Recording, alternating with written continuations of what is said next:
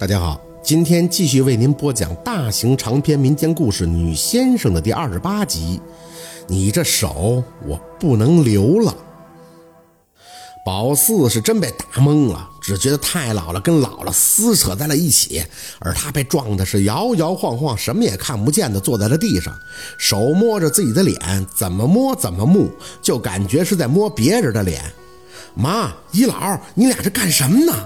宝四晕乎乎的，终于能看见亮的时候，瞧见二舅若文从后院跑过来，身体一挡，直接插到已经打到院子里的姥姥和太姥姥中间。到底怎么了？你们俩有话就不能好好说吗？老太太喘着粗气，瞪着凤年：“你问你妈，看他把孩子打的脸都肿了。”若文转头看向宝四：“四宝，你怎么了？”宝四迷瞪着坐在地上，捂着自己的脸。二舅，我我眼前好多好多星星，你一看都给打懵了。老太太一拍大腿，几步过来抱住宝四。哎呦，可怜的四宝啊，不疼哦。妈不在了，可苦了你呀。你姥姥咋就这么狠心呢？随着老太太这一哭，小六子也跟着好起来了。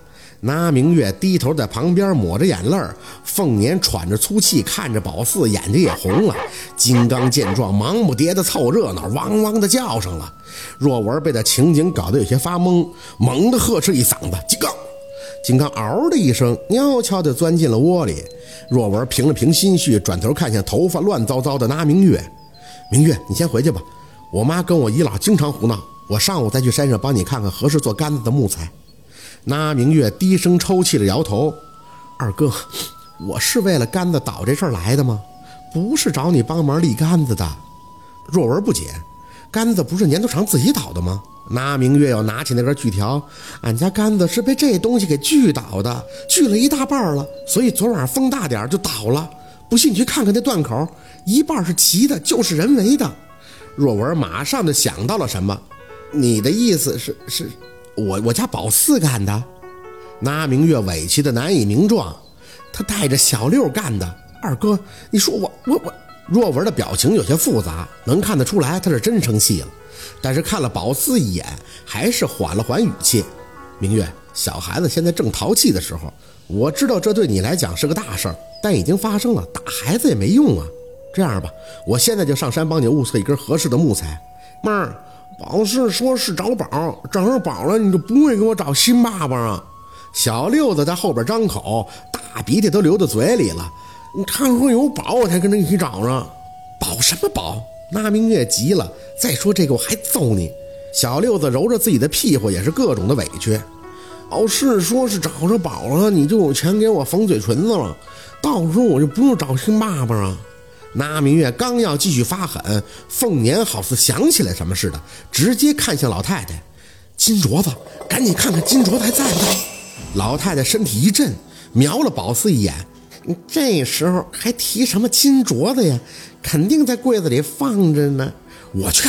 凤年大步就向屋子里走去，老太太起身追他，俩人拉扯着走进了里屋。抽冷子就传出一句凤年的怒吼：“薛宝四，镯子呢？”老太太扶着门框跑出来：“跑啊，四宝，跑！”宝四晃了晃脑袋，起身：“嗯，上哪儿啊？”若文上来扶住他：“四宝，你到底干什么了？”凤年咬牙切齿的拿着空盒子出来：“你这是要翻天呢你啊！镯子呢？”宝四迷糊的摇头：“我不知道。”你再跟我说你不知道你？哦，我明白了。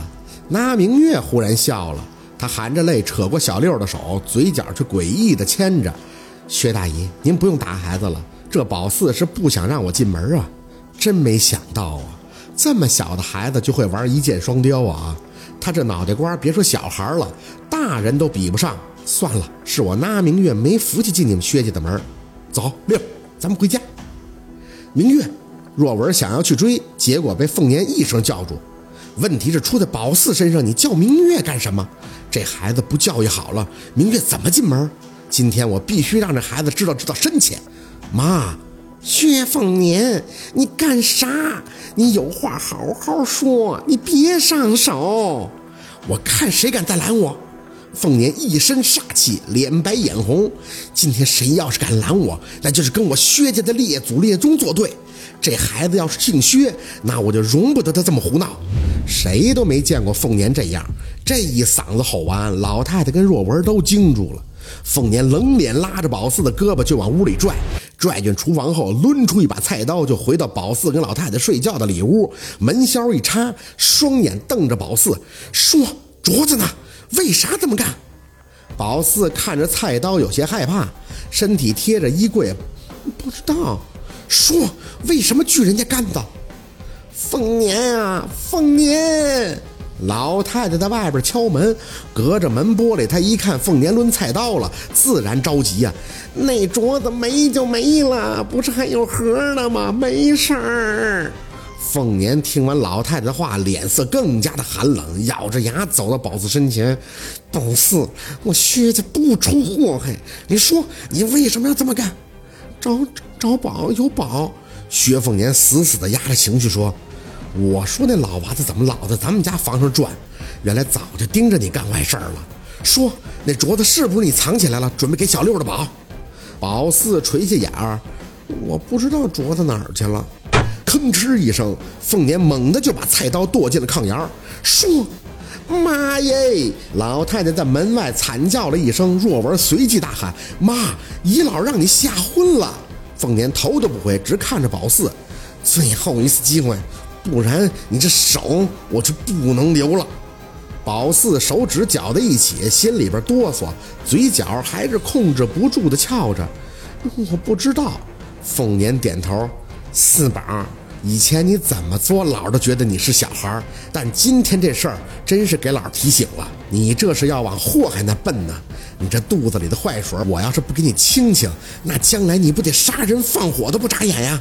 说着，凤年直接扯过宝四一只胳膊，硬掰开他小手指头，摁在炕沿上。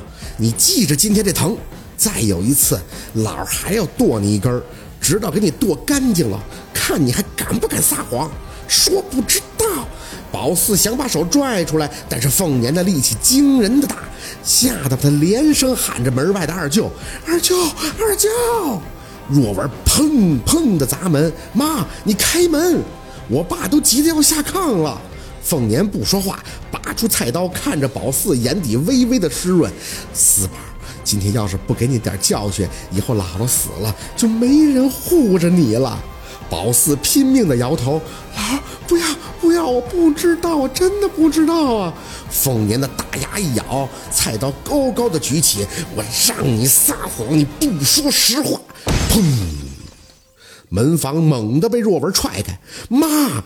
若文，一股腥热的液体直接喷到了宝四的脸上，他浑身一抖，眼皮子颤了两下，慢慢的睁开。只见二舅若文的手拦在半空的菜刀刃上，血顺着手掌不停的往外涌着。妈，是我没教好四宝，是我错了还不行吗？他什么都不懂啊！哐当一声。凤年一阵摇晃，手里菜刀应声落地。他看着若文的手，嘴一瘪，眼泪直接流了出来。若文啊，你糊涂啊，糊涂！这孩子不教，那就真管不了了呀。宝四愣愣地站在那儿，看着二舅不停流血的手，一股从未有过的酸涩感在身体迅速地蔓延。